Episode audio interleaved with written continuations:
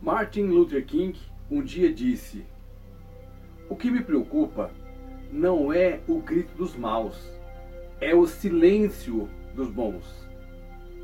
Quarta-feira, 3 do mês de novembro do ano de 2021 e você está em mais um Falando a Verdade. O nosso objetivo é apresentar a palavra de Deus como solução para todos os problemas e como resposta para todas as questões. Confesso para vocês que eu fiquei muito triste com essa polêmica toda envolvendo o jogador do Minas Tênis Clube. Ele deu a sua opinião de uma maneira educada, de uma maneira simples, sem citar nomes, sem apontar o dedo e por causa disso, por ser contrário a uma situação, ele foi simplesmente execrado. Pediram a cabeça dele. Pediram que os patrocinadores cancelassem o patrocínio ao clube a menos que ele fosse demitido. E ele foi demitido. Nós estamos caminhando para o funil, para o fechamento do funil. O que é o funil? O funil é um negócio que começa lá com aquela abertura grandona e vai afunilando, afunilando, afunilando, até que fica um buraquinho pequenininho. Geralmente nós usamos o funil para transferir líquido de um lugar para outro. É a mesma coisa. Nós estamos passando desse mundo de perdição, desse mundo de pecado, para o mundo da luz. É um funil. Muita gente é chamada, como diz a palavra, mas poucas as pessoas são as escolhidas. Porque as pessoas gostam mais das coisas deste mundo, dos prazeres deste mundo, das coisas passageiras, do que toda uma vida eterna com Jesus. O que foi que o nosso Deus nos ensinou através do seu Filho Jesus Cristo? Esvazie-se de si mesmo. Nós não somos daqui. Quantas vezes eu já disse isso? Nós não somos daqui. Este mundo não nos pertence, as coisas deste mundo não nos pertencem e ainda mais, o comportamento deste mundo não nos pertence. O X a questão: a todo o movimento de ideologia de gênero. As pessoas estão fazendo várias coisas para propagar essa ideia. E uma das ideias atingiu as histórias em quadrinhos, em que uma figura muito famosa, conhecida por Superman, que é muito querida pelas pessoas, pelas pessoas que veem os filmes e que nem os gibizinhos, essa figura deu, digamos assim, uma guinada para um lado que é contrário ao lado da Bíblia, ou seja, o suposto filho do super-homem, ele é bissexual. Então ele beija meninos e beija meninas. Vamos falar assim, né? Para não entrar em detalhe. E o jogador Maurício, ele não gostou. E ele colocou a opinião dele lá. E por causa disso, por emitir a própria opinião, ele foi massacrado perdeu o emprego e ppp papapá. Mas esse não é o nosso caso. Irmãos, se você é cristão, se você teme a Deus, e se você não quer viver neste mundo e ser jogado com este mundo no inferno, você tem que manter as suas convicções bíblicas. A Bíblia nos revela que nós não podemos aceitar as coisas que o mundo quer impor e estão querendo calar a palavra de Deus.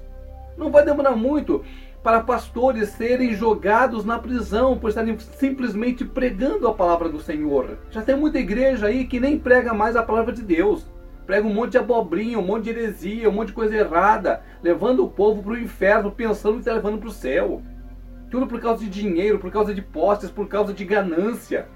Este não é o Evangelho de Cristo. Vamos para a palavra de Deus e depois eu continuo comentando com você a respeito dessas coisas. Vamos lá. Na carta que Paulo escreveu aos Romanos, no versículo 12, versículo 2, diz assim: E não vos conformeis com este século, mas transformai-vos pela renovação das vossas mentes, para que experimenteis qual seja a boa, agradável e perfeita vontade de Deus. Não é minha vontade, não é a sua vontade, mas é a vontade de Deus. Quando o homem deixa de viver para Deus e passa a viver segundo as suas próprias convicções, é abismo na certa. E o mundo quer tragar a todos, porque a Bíblia revela que o sistema deste mundo jaz no maligno. A palavra diz assim no comecinho do versículo: Não vos conformeis. Não é para se conformar, não é para aceitar, não é para se dobrar com as coisas deste mundo. Algumas Bíblias dizem deste século, mas o mais importante é o ensinamento que a palavra diz: E não vos conformeis com este século, mas transformai-vos pela renovação da vossa mente, para que experimenteis qual seja a boa, agradável e perfeita vontade de Deus. Há uma condição aqui para que você chegue a experimentar a boa vontade do Senhor que é agradável, que é perfeita, você tem que se renovar pelo Espírito Santo. Você não pode aceitar as coisas que a sociedade quer lhe impor. É assim que diz a palavra: não vos conformeis. O que está acontecendo é que já estão tentando calar a igreja, já estão tentando calar as pessoas que não concordam com as barbaridades que estão acontecendo. O que é que você vai fazer? De que lado você vai ficar? E a frase de Martin Luther King ela é perfeita para essa situação. O que me preocupa não é o grito dos maus, mas é o silêncio dos bons. Se a igreja ficar quietinha, caladinha, vendo ali o filme passar, se as pessoas não tomarem posição e tomarem posição firme, assumir a sua condição de cristãos, de dizer não ao que é errado, este mundo vai de mal a pior ainda mais rápido. É por isso que nós cristãos dizemos Maranata. Ora vem, Senhor Jesus.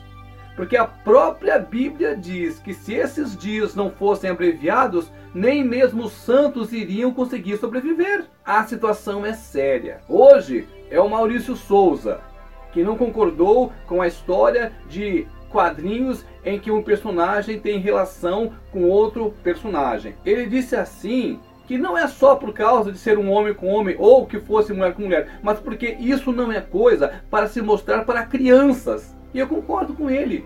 Gibizinho não é para você mostrar certas coisas. Porque as crianças gostam de gibi, as crianças gostam de ler essas coisas. Há um veículo certo para tudo quanto é coisa. É preciso que você olhe é preciso que você assuma a sua condição de cristão.